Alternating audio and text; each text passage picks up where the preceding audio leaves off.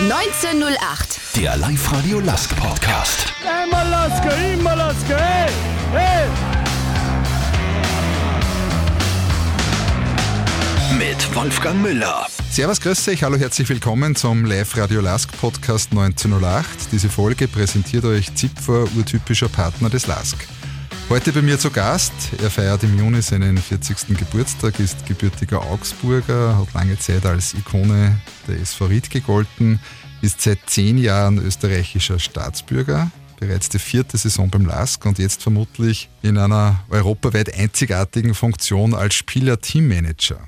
Herzlich willkommen, Thomas Gebauer. Hallo zusammen. Was darf ich da traditionell zum Trinken anbieten? Ein Zipfer Urtyp, ein 3, ein Radler oder ein alkoholfreies Helles beziehungsweise ein Wasser von BWT, still oder prickelnd? Ich bleib mal beim stillen Wasser, bitte. Wunderbar für mich, wie üblich, ein Zipfer Urtyp. Prost, Thomas. Prost. Gebe, wir haben gerade Länderspielpause, intensive Wochen liegen hinter uns, entscheidende vor uns. Slavia ist sie leider nicht ausgegangen. Wie geht's dir gerade? Ja, danke. Ähm, mir geht's sehr gut. Ähm, die Woche oder die Länderspielpause kommt zwar gelegen, dass man einfach einmal wieder runterfahren kann, dass man ähm, einmal wieder Zeit für andere Themen hat, weil die letzten Wochen waren wirklich intensiv und auch mit den vielen Spielen schon mental auch anstrengend. Äh, deshalb sind wir jetzt mal froh, dass wir, ja, dass wir mal ein paar Tage Pause haben, dass wir auch mal wieder durchschnaufen können und auch wieder zu Kräften kommen, um äh, wirklich in Zukunft die, die Spiele erfolgreich gestalten zu können. Du feierst am 30. Juni deinen 40. Geburtstag. Schon jetzt irgendwas geplant zu deinem Runden? Na, ich plane mal grundsätzlich meine Geburtstage gar nicht. Ähm, ich nehme mich da ehrlich gesagt gar nicht so wichtig und äh, das Alter ist für mich jetzt auch nicht das Entscheidende. Ähm, wenn man jetzt so zurückdenkt, in, im Laufe meiner Karriere habe ich, glaube ich, ganz wenige Geburtstage außerhalb vom Fußball gehabt, weil entweder waren Trainingslager oder Spiele angesagt. Deswegen lasse ich es jetzt auch einfach mal auf mich zukommen, was an dem Tag dann passiert. Am 30. Juni läuft ja, wenn ich das richtig notiert habe, dein Vertrag als Spieler beim LASK aus. Wird dieser Vertrag verlängert oder beendest du deine Spielerkarriere genau an deinem 40. Geburtstag? Oh, ist noch gar nicht so spruchreif. Stand jetzt äh, läuft mein Vertrag aus. Ähm, wir haben aber auch noch gar nicht weitergeredet, wie es wirklich in Zukunft sein soll. Ähm, es ist sicher so, wenn ich gebraucht werden würde, ähm, wäre auf jeden Fall gesprächsbereit, dass es noch weitergehen kann. Ansonsten, wenn ich in anderer Rolle gebraucht werden würde, ähm, höre mir das an. Also wie gesagt, Stand jetzt ist nur, dass mein Vertrag am, also in diesem Sommer ausläuft und werden uns in nächster Zeit sicher mal zu Gesprächen zusammensetzen. Alles klar. Bevor wir uns der Gegenwart, deinen Jahren beim LASK und deiner Zukunft widmen, freue ich mich jetzt einmal auf einen Podcast mit dir und möchte gern den LASK-Fans ein wenig genauer vorstellen. Fangen wir bei Super, deinen... freue mich. Freue mich auch schon. Fangen wir bei den Wurzeln an. Du bist in Augsburg geboren, also ein richtiger Bayer. Wann und wie bist du mit dem Fußball erstmals in Berührung gekommen? Ja, ich glaube, wie, wie jeder kleine Junge ähm, von klein auf mit dem Vater am Fußballplatz gewesen, bei unserem Heimatverein, ähm, spielt relativ oder hat damals nur relativ weit unten gespielt in Deutschland. Da war wirklich nur ja, das ganze Dorf jedes Wochenende am Fußballplatz und wir als, als Kinder immer dabei, haben am Nebenfeld Fußball gespielt, haben die Spiele verfolgt und haben dann natürlich mit die Freunde zum Fußballspielen angefangen. Also das waren so die ersten Berührungspunkte. Mir hat es einfach von klein auf Spaß gemacht. Ich war, glaube ich, immer bei zwei Mannschaften engagiert, war jeden Tag irgendwo mit dem Fußball unterwegs und ähm, auch dann, wo Schulzeit schon angefangen hat, ähm, heim von der Schule Fußball packt und auf den Fußballplatz gegangen. Also ich habe meine Zeit sicher, ja, den Großteil am Fußballplatz verbracht. Klingt noch einen sehr aufgeweckten Burschen. Welche Rolle hat damals Fußball in deiner Familie gespielt? Ja, mein Vater war aktiver Fußballspieler, aber wie gesagt nur ähm, hobbymäßig, war dann mit seinen Freunden eben immer beieinander und ähm, deswegen haben wir eben auch die ganze Zeit am Fußballplatz verbracht. Und ansonsten haben wir sehr wenig Berührungspunkte. Also rein was Profifußball angeht, ähm, war, bin ich der Einzige, bin quasi auch der Vorreiter ähm, in der Familie und sonst gibt es eigentlich wenig Berührungspunkte, was das angeht. Aber die Begeisterung zum Sport war natürlich auch in der Familie immer riesig. Okay. Deine erste Nachwuchsstation war der TSV Meitingen. Wie war das damals? Genau, also Meitingen ist mein Heimatverein, ähm, da bin ich aufgewachsen, da bin ich in die Schule gegangen, ähm, da habe ich meine Freunde, da ist jetzt noch meine Familie zu Hause. Also Vater, Mutter, mein Bruder kommen alle nur aus, aus dem Ort. Wir waren einfach immer mit den Freunden von meinen Eltern ähm, am Fußballplatz. Da gab es dann eine Clique ähm, von einigen Burschen, die was auch wirklich ähm, immer beieinander waren und wir wollten einfach nichts anderes. Wir wollten nur, nur Ball spielen. Und in der Schulzeit war es eben dann das Gleiche. Wir haben immer mit den Jungs, die was wir dann eben da zusammengespielt haben, wir haben uns immer getroffen vor die Trainings, ähm, haben, haben Fußball gespielt, ähm, waren quasi, wenn um 17 Uhr Training waren, waren wir schon ab 13 Uhr am Fußballplatz. Also wir haben, wie gesagt, nur Fußball gespielt und ähm, deshalb gab es für mich damals auch nichts anderes. Wann war für dich klar, dass du Fußball einmal beruflich betreiben willst? Oh, als kleiner Junge war das so weit weg, weil wir sind, wie gesagt, auf dem Dorf aufgewachsen. Ähm, da gab es in der Nähe nur den FC Augsburg. Ähm, der war zu der damaligen Zeit auch noch in der Regionalliga. Also da hat man gar nichts vom Profifußball miterlebt gehabt. Da war wirklich das Nächste dann schon äh, München mit Bayern München. Und das war ja für mich weltfremd, dass man in die Regionen kommen könnte. Also klar, als kleiner Junge träumt man davon, ähm, freut sich über, über jedes Fußballspiel, was man anschauen darf im Fernsehen. Das war natürlich damals auch noch eine ganz andere Zeit. Da gab es noch kein Internet, da gab es nur einfach wirklich die Stadionbesuche. Das waren, das waren richtige Highlights und ähm, sonst hat man nicht viel gesehen. Auch im Fernsehen war es wirklich ähm, nicht so leicht, Fußballspiele zu schauen. So richtig angefangen hat es dann erst mit 18, 19, 20, wo man gemerkt hat, okay, jetzt habe ich einen, einen, Step gemacht mit dem Wechsel zum TSV Eindling. Das war dann vierte deutsche Liga. Genau, das war Oberliga. Ähm, da hat man dann mal gemerkt, okay, es könnte klappen. Dann haben die Leute rundherum auch schon gesagt, oh, von der Qualität her ähm, ist es eigentlich zu wenig, wo du spielst. Und erst dann hat man sich mal mit dem Thema beschäftigt. Aber das war eigentlich eher Zufall, dass das so entstanden ist. Du warst von 2001 bis 2004 warst du beim TSV Eindlingen in der Oberliga. Wie war das damals? Ja, es war spannend. Also es war so ein kleiner Dorfverein, der wie ein gallisches Dorf sich gegen alle gewehrt hat. Ähm, ganz wenig Budget. Dann hatten wir gespielt gegen, keine Ahnung, 1860 München Amateure, äh, Nürnberg Amateure, Bayern München Amateure. Also da war auf einmal schon was von Fußballflair. Also da waren dann auf einmal 1000, 1500 Leute im Stadion, äh, wirklich auch, ähm, das waren richtige Highlights. Man hat zu der Zeit zweimal in den DFB-Pokal in die erste Runde geschafft. Also es war für den Verein war richtig coole Zeit und hat richtig Spaß gemacht. Wir waren alles Arbeiter, wir waren teilweise 40 Stunden äh, im Büro gesessen oder Versicherungsvertreter waren dabei, Lehrer waren dabei und wir haben uns einfach dann am Abend getroffen und haben aber gegen die jungen Profifußballer damals schon durchgesetzt und sich ähm, ja, messen können. Und das waren, das waren richtig coole Zeiten. Das heißt, du hast das damals nebenberuflich gemacht oder hobbymäßig oder wie darf man sich das vorstellen? Ja, eigentlich darf man sich fast hobbymäßig vorstellen. Also in, zu der Zeit gab es wirklich ähm, nur eine, ähm, ja, Fahrtgeld kann man es eigentlich sagen, dass man, dass man zum Training fahren kann. Ähm, ansonsten waren wir alle beruflich angestellt. Also ich habe meine Lehre als Bürokaufmann gemacht, ähm, habe dann in dem Job auch noch drei Jahre gearbeitet. Also ich war sechs Jahre im, im Berufsleben und bin dann erst in den Profifußball umgestiegen. Und äh, das war einfach erst zu dem Zeitpunkt, wo ich dann zu 1860 gewechselt bin. Vorher war ich ja ganz normal Büroangestellter Bürokaufmann und habe meine 40 Stunden in der Woche gearbeitet. Okay, du bist mit 22 zu die 60er gewechselt. Wie war das Jahr bei den 60er? Schwierig. Das war wirklich ein Lernjahr. Ähm, ich bin im Winter, hat mich Falco Götz als Trainer, der war damals noch, ähm, da war damals 60 noch in der ersten Liga, habe im Winter Probetraining gemacht. Falco Götz wollte mich damals unbedingt verpflichten und drei Spieltage vor Schluss ähm, haben sie ihn dann entlassen und äh, dann war der Abstieg in die zweite Liga sehr viel Unruhe bei 60, was man jetzt auch noch kennt. Also ich glaube, dafür steht der Verein und das war für mich als junger Bursch dann mit 22 ähm, zum ersten Mal im Profifußball, zum ersten Mal von daheim weg, also von meinem kleinen Dorf in die große Stadt nach München zogen.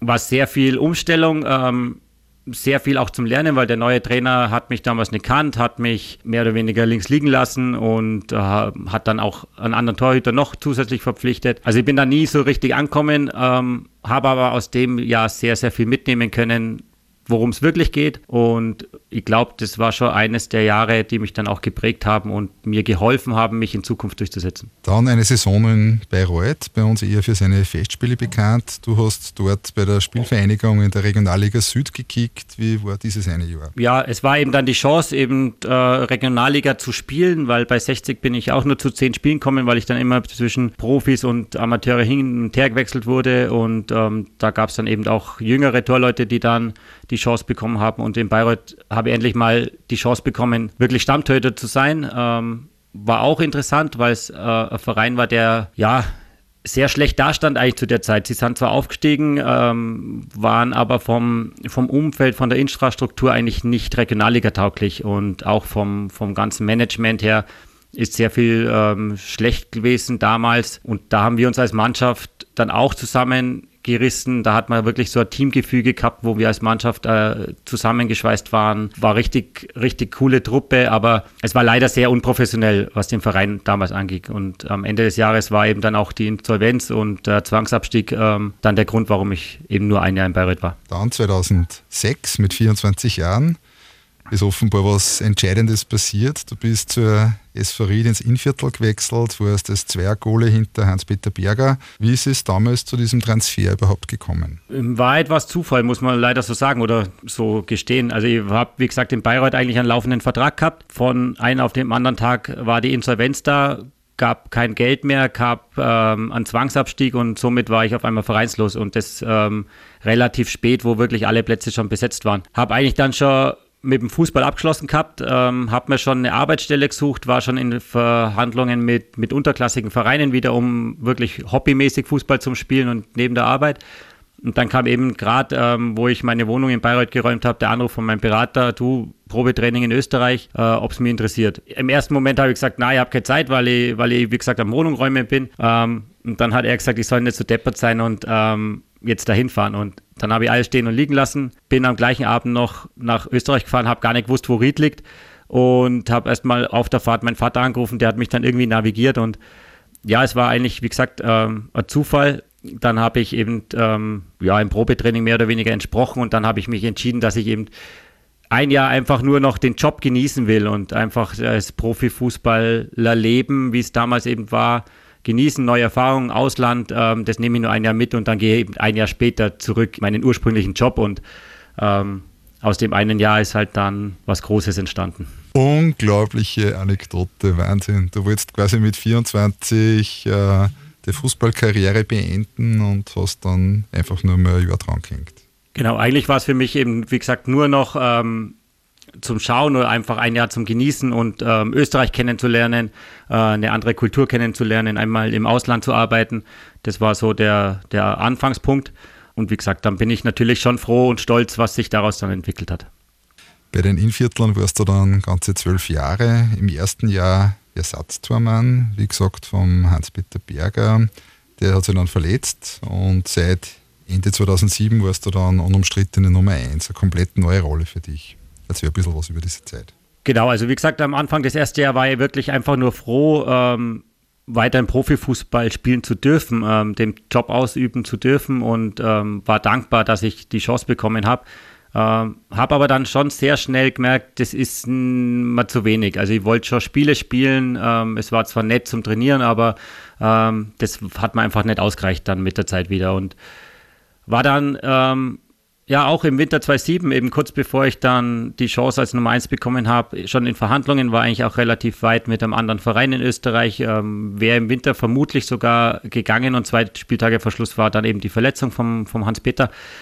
Und somit ähm, war es schon so, dass der Stefan Reiter mir eigentlich immer vertraut hat und immer gesagt hat, sobald ähm, sich eine Veränderung ergibt in, in Ried mit, mit dem Hansi eben, dass er einen Verein wechselt oder eben was anderes ist, bauen sie auf mich. Und da habe ich mich immer darauf verlassen können und so war es eben dann in dem Fall auch. Und dann habe ich meine Chance einfach nutzen können. Also dann war es schon so, dass, dass die Leistung einfach verpasst hat, dass ich zum richtigen Moment äh, meine Leistungen gebracht habe und deswegen ja, hat sich das dann eben in weiterer Folge alles so entwickelt. Der Karriere hat er mit 25 Jahren so richtig Fahrt aufgenommen in der Saison 08-09, also mit 27 äh, bist du dann zum besten Torhüter der österreichischen Bundesliga gekürt worden. Genau, ja. In dem Jahr haben wir einfach eine, eine richtige Erfolgsserie gestartet. Wir haben, glaube ich, im ganzen Jahr kein Heimspiel verloren, haben nur drei Gegentore gekriegt. Also es war ein richtig gutes Jahr von, von uns damals, wo uns auch keiner auf, auf der Rechnung hatte. Und ähm, ja, schlussendlich wurde ich dann eben von den Managern und Spielern der gegnerischen Mannschaften und ähm, ich glaube sogar von der Presse zum besten Torhüter gewählt worden. Und das ist natürlich schon noch ein Meilenstein. Der, der Pokal steht immer noch bei mir zu Hause und ähm, auf das bin ich natürlich schon sehr stolz. Danke mir soweit. Gleich reden wir mit Thomas Gebauer über weitere spannende Themen, wie zum Beispiel Höhen und Tiefen seiner Karriere, wie er mit schwierigen Phasen umgeht und umgegangen ist, seine Highlights beim LASK, was er beruflich noch vorhat und wo die Reise mit den Schwarz-Weißen noch hingeht. Als Partner des LASK interessiert uns nicht nur, wer gewonnen hat, denn wir sind LASK, genau wie du. Urtypisch Zipfer. In der Saison 2011-2012 dann der Cupsieg mit den Riedern am Titel, dem wir Laskler ja seit vielen Jahren, Jahrzehnten nachlaufen. Wie war das Gefühl damals, diesen begehrten Häfen hochzustemmen? Wir Laskler hatten damals ja mit Zwangsabstieg und Co. ein paar andere Themen. Ja, es war schon unglaublich. Ähm, allein was damals ähm, mobilisiert wurde von Rieders Seite, ähm, was im, im Praterstadion los war, es war einmalig und ich glaube, als Spieler gibt es einfach nichts Schöneres, wenn man Titel gewinnen kann und wenn man sowas in seiner Vita stehen hat und einfach dann den Pokal in die Höhe stemmen kann und ähm, das sind Erinnerungen, die man seine Kinder, die man seine Enkelkinder erzählen kann, die man einfach nie aus dem Kopf kriegt oder nie vergessen wird und ich glaube, man spielt Fußball, um erfolgreich zu sein und äh, wenn man als kleiner Verein dann so einen großen Erfolg feiern kann, das bleibt natürlich hängen. Du hast als Ried-Ikone gegolten, warst Kapitän der Innviertler, dann der Abstieg nach der Saison 16-17, eine Saison zweite Liga, dann der Abschied aus Ried, der, ich würde mal beschreiben, nicht ganz friktionsfrei medial moderiert worden ist. Was bleibt äh, für dich im Rückblick? Aus dieser Zeit? Ja, es waren einfach ähm, dann ganz schwierige Jahre in Ried. Die äh, letzten drei, vier Jahre ging es einfach nur noch bergab, was, äh, was es sportlich angeht. Es war reiner Überlebenskampf. Ähm, es hat auch ähm, dann schon mental an mir genagt. Ähm, auch gesundheitlich war es dann nicht mehr so, ganz so einfach, weil man sich dann auch mit dem Weg, was, was der Verein damals äh, zu der Zeit gegangen ist, nicht mehr wirklich identifizieren konnte. Gab interne Querelen, gab äh, Streitereien, gab ähm, ganz viele Punkte, die einfach ich auch dann nicht mehr so ähm, mittragen habe können. Und zu guter Schluss gab es dann natürlich auch einen sehr einschneidenden Moment für mich, wo ich einfach gesagt habe, die Zeit ist vorbei und ich, ich brauche eine Veränderung und äh, habe dann glücklicherweise einfach äh, durch die gemeinsame Zeit in Ried mit dem Olli Glasner immer Kontakt gehabt und er kam mit der Frage auf mich zu, ob ich es mir vorstellen kann und im Nachhinein gesehen muss man natürlich jetzt schon sagen, war der Wechsel sicher mit Turbulenzen vertraut oder beziehungsweise gab einige Geschichten, die vielleicht anders ähm, einfacher gewesen wären äh, zu der damaligen Zeit.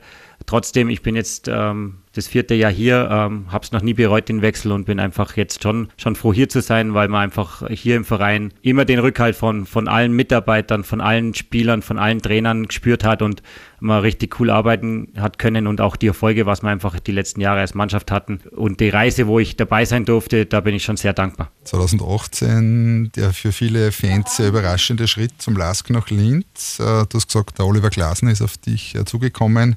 Was hat dich neben Oliver Glasner und seiner Frage, dass du äh, nach Linz kommen sollst, dazu bewegt, zu die Schwarz-Weißen zu gehen? Ja, es waren, wie gesagt, verschiedene Punkte. Also es war sicher so, dass ich mich eben mit Ried nicht mehr identifizieren konnte oder mit dem Weg, was Ried damals gegangen ist. Dann einfach äh, die Sache oder die Frage für mich selber, ich war zu dem Zeitpunkt 36, ähm, wie lang geht's noch, wie, wie weit ähm, traue ich mir nur die Rolle als Nummer eins zu, ähm, will ich immer nur bei einem kleinen Verein spielen. Ähm, Olli hat mich dann natürlich von dem Weg ein bisschen fesseln können, was hier in Linz am Entstehen ist und durch das, dass dann der Verein eben auch mir die Chance gegeben hat, mir dann Dreijahresvertrag, das waren natürlich alles so Punkte, die man in dem Alter nimmer oder nimmer selbstverständlich sind. Und die Wertschätzung, was ich eben dann von Linzer Seite aus bekam, war natürlich riesig. Und dann im Vergleich eben zu dem, man war zwölf Jahre in Ried und spürt auf einmal von einem anderen Verein eine viel größere Wertschätzung als für die Zeit, was man eigentlich geleistet hat. Das hat mich schon zum Überlegen gebracht und äh, im Nachhinein muss man eben sagen, ähm, war es auf jeden Fall der richtige Schritt. Auf das werden wir natürlich noch ein bisschen genauer eingehen, auf diese erste Zeit beim LASK. Äh, wie war der Start beim LASK nach zwölf Jahren beim Mitbewerber? Ja, es ging halt alles sehr schnell. Also es war wirklich von einem auf den anderen Tag. Ich glaube, die Verhandlungen liefen nicht, nicht mal eine Woche und von heute auf morgen ist man dann ja beim, beim Rivalen und ähm, war sicher anfangs nicht einfach, ähm, auch für mich selber das zum Verarbeiten und da gab es auch gar keine Zeit, einfach sich selber das zu reflektieren, weil es wirklich medial und da von der Fanszene sehr kritisch äh, gesehen wurde in beiden, in beiden Städten. Das, was mir halt zu der Zeit einfach geholfen hat, war, war wirklich die Mannschaft, war der Verein, der was immer hinter mir standen, auch wenn ich gewusst habe, okay, egal wann man in das Stadion geht, kommen Beschimpfungen, ähm, auch mit dem Spruch Band oder beziehungsweise mit der, der Beschmierung der Geschäftsstelle. Das waren jetzt äh, Punkte, die haben mich natürlich beschäftigt, ähm, habe mich zu der Zeit dann aber wirklich einfach fokussiert auf das, was ich selber leisten kann und das ist eben die Arbeit am Platz und da hat es von Anfang an funktioniert und deswegen, ja, hat es echt Spaß gemacht, auch, auch da, da von Anfang an dabei zu sein. Von außen betrachtet war das alles andere als einfach. Ich war bei der Vorbereitungspartie gegen Heidenheim in der Kurve. Wir haben nachher gesprochen, noch kurz mhm. miteinander, wo du damals von den eigenen Zuschauern richtig angefeindet wurdest. Da bin mir da regelrecht im falschen Film vorgekommen. Für mich war es teilweise zum Fremdschämen für ein paar sogenannte Fans. Wie war das für die damals so im Rückblick? Wie gesagt, sobald ich mich auf den Sport habe konzentrieren können, ähm, habe ich es irgendwie ausblenden können. Und ähm, natürlich war es am Anfang nicht einfach, weil ich auch nicht wusste, wie weit geht es ins Privatleben rein, wie weit ist es, wenn man wirklich privat in der Stadt unterwegs ist und so weiter. Aber als ich gemerkt habe, es geht wirklich rein um den Sportler Thomas Gebauer, habe ich damit leben können. Also es gibt sicher angenehmere Momente und ich wünsche es auch keinem, dass er in so eine Situation kommt. Aber ich habe natürlich den Schritt auch vorher schon bewusst gewagt und deswegen auch klar, war klar, dass, dass ein paar negative Meldungen kommen. Dass es so krass ist, hätte ich ehrlich gesagt nicht erwartet. Ähm, trotzdem, solange man jetzt nicht den Menschen Thomas Gebauer kritisiert, sondern nur den Sportler, musste man das, glaube ich, als, als Profifußballer aushalten. Und ähm, soweit habe ich dann schon Erfahrungen sammeln können, auch, auch die Jahre vorher. Wie gesagt, ich war ja 36 zu dem Zeitpunkt, habe schon einiges miterlebt gehabt, dass ich das dann irgendwie kanalisieren konnte, dass ich wirklich sage, okay, ich schaffe es mental, mich rein auf das Sportliche zu konzentrieren und das andere muss ich halt irgendwie schauen, dass es an mir abprallt. Und klar, äh, sicher ein paar Tage, wo wo es dann mal nicht so einfach war, aber im Großteil der ganzen Zeit habe ich es auf jeden Fall, glaube ich, ganz gut hinbekommen, um wirklich auch dann meine Leistung am Platz bringen zu können. Du hast von diesem Banner gesprochen, TG nie einer von uns oder irgendwie so ähnlich, ist da monatelang dann in der Kurve gehängt, äh, in dieser Zeit irgendwann einmal den Schritt bereut, zum Lask zu wechseln, beziehungsweise gewechselt zu haben, darüber nachgedacht, aufzuhören und äh, einfach den Verein zu wechseln? Nein, niemals. Also den Schritt oder beziehungsweise ähm, also den Schritt habe ich niemals bereut und äh, ich habe nie mit dem Gedanken gespielt, einfach den Verein zu wechseln, weil ich habe hier, wie gesagt, einen Dreijahresvertrag unterschrieben, ähm, was für mich nicht selbstverständlich war und ich hatte immer die Rückendeckung vom Verein. Also für mich war nie, wo da war von Anfang an klar, dass ich niemals den Vertrag jetzt irgendwie auflösen würde. In dem Alter war auch klar, dass ich jetzt nicht mehr großartig zu einem anderen Verein gehe und ich war mit der Rolle, was ich dann eben angenommen habe, ja, da habe ich mich einfach drin gesehen. Ich konnte mithelfen, ich konnte bei den Erfolgen ähm, was wir dann eben gefeiert haben, dabei sein bei der Reise, auch international. Das waren Erfahrungen, die ich vorher einfach nie machen durfte. Und auch die Arbeit mit den jungen Leuten. Also ob es jetzt der Alex Schlager war, der war relativ unerfahren zu der Anfangszeit, ist jetzt Nationalspieler geworden. Wir haben aktuell mit Tobi Laval, Polsternick, ähm, viele junge Spieler, die man einfach, ja, denen man die Erfahrung weitergeben kann und das macht mir einfach Spaß, dass man wirklich dem Team helfen kann und ähm, da muss ich dann immer wöchentlich im Mittelpunkt stehen, sondern ich ähm, akzeptiere die Rolle, wie sie aktuell ist und es macht einfach Spaß dabei zu sein. Bevor wir zu den angenehmeren Sachen kommen, noch ganz kurz äh, dieses Bashing. Wie hast du damals umgehen gelernt damit, beziehungsweise ähm, du hast gesagt, Sportler, Privatperson, Thomas Gebauer zu trennen. Du hast ja Familie. Wie habt ihr damit umgehen gelernt und umgehen können? Solange es sich aufs Stadion begrenzt, ist es okay. Ähm, solange es nicht auf die Familie geht oder solange es da nicht aufs Privatleben geht, ist es zum Aushalten, beziehungsweise muss man es einfach aushalten. Da muss man leider so, so ehrlich sein. Äh, in dem Job gehört es einfach dazu, dass man auch kritisiert wird. In meinem Fall ein bisschen härter kritisiert wird. Ähm, aber ich, wie gesagt, ich war jetzt kein junger Bursch, der daran gebrochen ist. Habe, glaube ich, mental schon eine gewisse Stärke, auch durch die Position, was ich begleiten kann, ähm, wo es wirklich sehr oft in die eine oder andere Richtung geht. Also entweder ist man der Depp oder der Held. Also das, damit muss man ja auch lernen, umzugehen. Und das habe ich jahrelang ähm, gut meistern können und deswegen bin ich eigentlich dann damit auch relativ gut zurechtkommen. Wie gesagt, solange es äh, rein auf den, auf den Sportler bezogen ist, ähm, sollte es normal kein Problem sein. Wann war da so eine Trendwende zu erkennen? Ist der spürbare für die? Hat es da Gespräche mit den Fans bzw. Vertreterinnen und Vertreter der Kurve gegeben oder hat sich das einfach, haben sie da die Wogen geglättet? Nein, es war, glaube ich, ähm, einfach im Laufe der Zeit. Also ich wäre gern bereit gewesen, ähm, mich am Gespräch zu stellen. Das war damals nicht gewünscht. Dann hat man, glaube ich, schon gesehen durch die Spiele, was ich dann absolviert habe, dass einfach die Leistung passt und ich glaube, dass der Großteil der Fans das dann eben auch akzeptiert hat und ähm, auch sieht, was ich dann eben für den Club äh, leiste, für die Mannschaft leiste, dass ich eben nicht nur einer bin, der hier ist, um, um Geld abkassiert, sondern dass ich wirklich äh, meine Erfahrung einbringen will. Und ich glaube, dass, dass das Ansehen dadurch schon gestiegen ist und eben auch die Akzeptanz bei den Fans dadurch ähm, einfach ähm, dazugekommen ist, wie gesagt, es, es sind sicher nur ein paar, die, die mir immer noch nicht gern in Linz sehen. Ähm, die wird es immer geben, aber ich glaube, man kann es im Leben nie jedem recht machen, gerade im, im Fußballbereich. Da sind so viele Fans, so viele Meinungen. Da wird es immer Kritiker geben und ähm, mit dem muss man, wie gesagt, umgehen.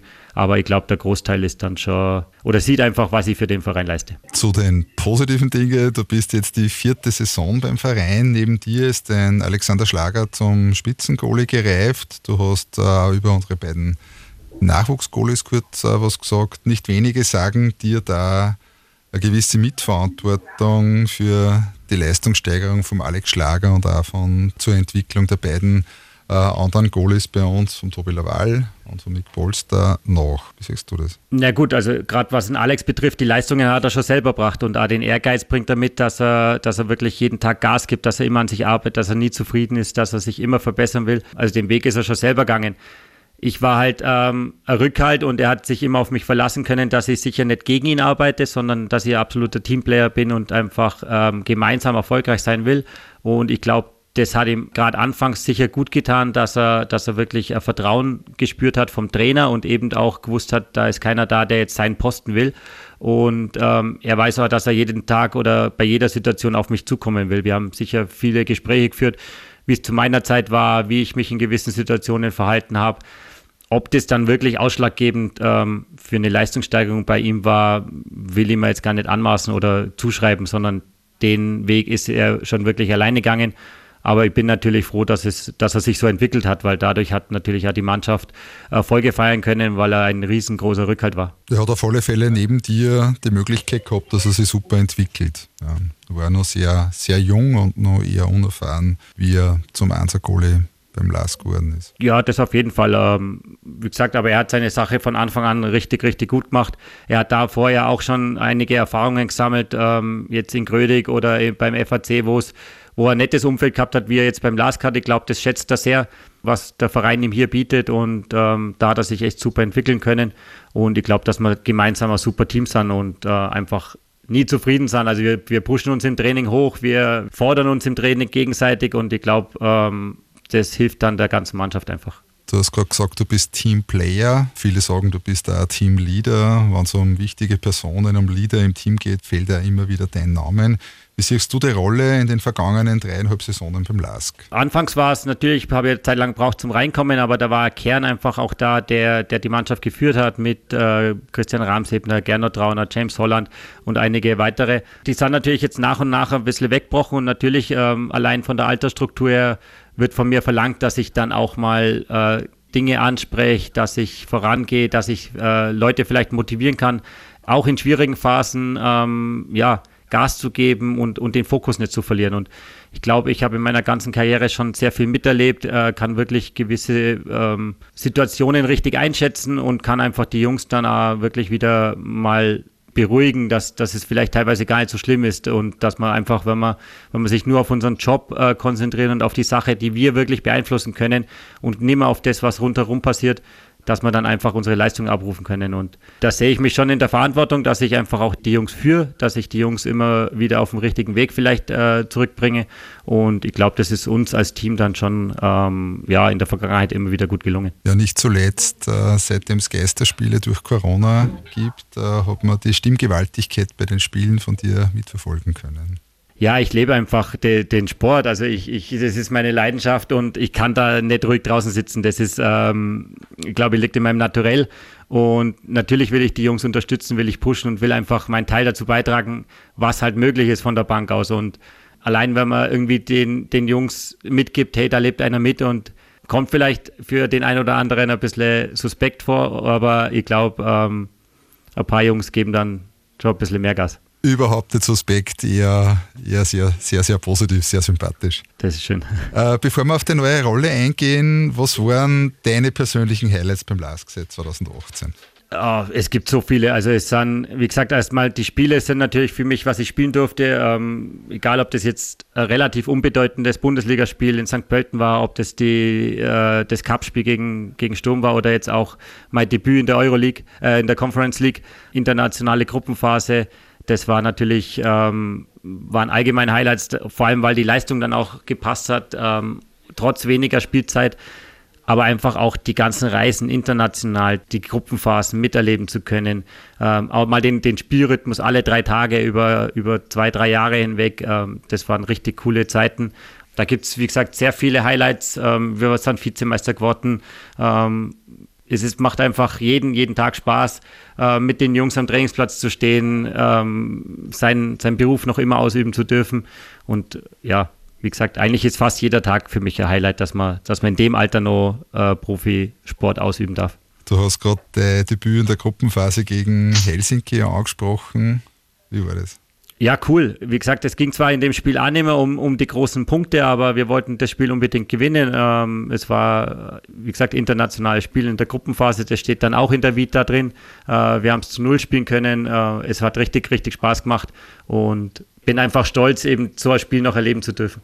Du hast von internationalen Reisen gesprochen. Was war so dein persönlicher Gänsehautmoment, den du mit dem Lask erlebt hast? Ja, da waren auch einige. Also ähm, egal, ob du mal jetzt in Istanbul spielt, wo, wo wirklich äh, frenetische Fans sind, ähm, ob es die Spiele zu Hause dann Lissabon, ähm, auswärts Lissabon, ähm, wo man das 4-1 gewinnen, ähm, zu Hause, wo wir Eindhoven schlagen.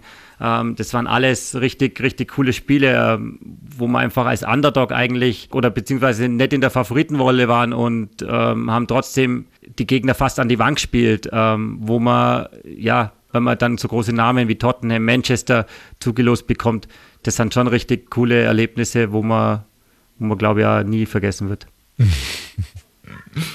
Du wirkst ja jetzt schon in einer Doppelfunktion neben deinem gewohnten Job als äh, Backup-Goalie hinterm Alex Schlager. Du bist immer zur Stelle, wenn es gebraucht wirst. Jetzt übernimmst du seit geraumer Zeit eine wichtige Rolle im Teammanagement. Wie darf man sich das als Außenstehender so vorstellen, als Spieler, Teammanager? Ja, da kommt mir das, glaube ich, dann zugute, dass ich ja, wie gesagt, mich immer als Teamplayer gesehen habe, mein ganzes Leben. Ich war noch nie der Egoist, der gesagt hat, es geht immer um, um sich selber, sondern es ging mir immer ums Team äh, in meiner ganzen Karriere und jetzt in der neuen Rolle darf ich einfach äh, mich noch mehr um die Jungs kümmern. Also es geht um, um die Belange, wirklich um die persönlichen Belange der Jungs, dass man da gewisse Abläufe organisiert.